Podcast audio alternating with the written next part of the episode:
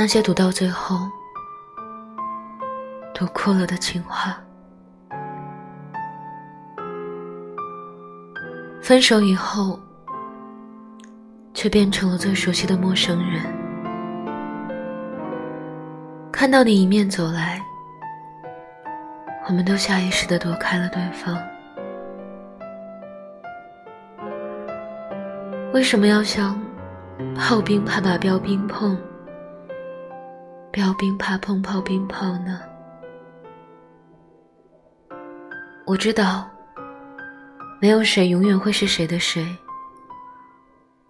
最后的温柔是放手让你离开，也让我重新开始新生活。可我们在一起的是十年，不是四天啊。十是十，四是四，十四是十四，四十是四十，不能把十四。说成四十，也不能把四十说成十四，怎么能那么容易就忘怀？分手之后，我才明白，原来相爱并不是占有，要给对方足够自由，这样爱情才能长久。就像扁担要绑在板凳上，板凳不让扁担绑在板凳上，一来二去，最后我们都不知道，究竟是扁担要绑在板凳上，还是板凳要绑在扁担上。